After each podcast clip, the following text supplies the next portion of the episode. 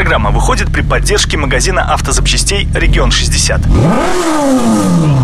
Всем привет, с вами Арсений Иванов и Мария Саханенок. В эфире «Попутка» и подборка самых интересных новостей из мира дорог и моторов. Ну что, поехали?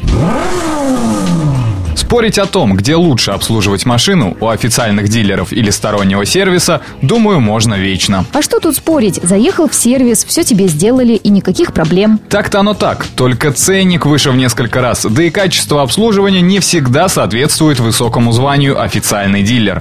А сколько примеров, когда такие официальные дилеры целенаправленно меняли исправные узлы автомобиля, уверяя в необходимости их замены. И что же делать тогда? Доверять дяде Васе из гаража? Тут решать уже каждый каждому автовладельцу. Но давай разберемся, как избежать ошибок в случае, если все же вы решили обслужить свое авто у официальных представителей компании. Тем более, что таких дилеров в Пскове больше десяти.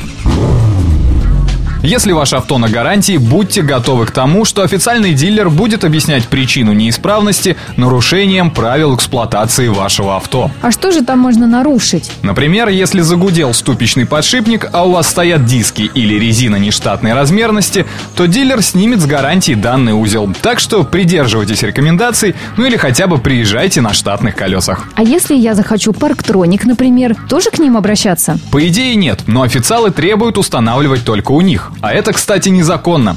Так что даже если у вас возникнут проблемы с электрикой, им еще придется доказать, что проблема возникла именно в результате незаконного внедрения системы. Но, как показывает практика, в большинстве случаев это далеко не просто.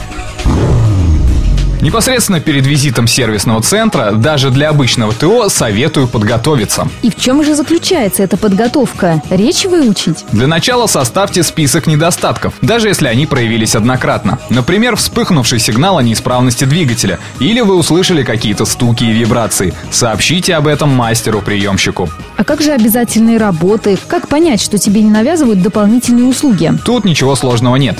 Просто почитайте сервисную книжку авто, где четко прописано, какие операции выполнять необходимо, а какие пустая трата времени и денег.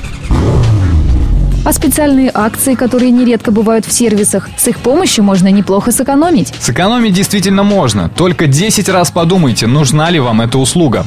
При оформлении наряда на работу сразу оговорите, что вам нужны лишь обязательные процедуры, а прочие услуги сервиса вас не интересуют. Как убедиться, что все работы выполнены? Неужели верить на слово? Принимая автомобиль, обязательно осмотрите его на предмет хотя бы видимых повреждений. По прошествии времени доказать, что сервисмены что-то испортили, будет еще сложнее. В случае замены колодок их обычно видно сквозь колесные диски, и будет несложно убедиться, что они новые.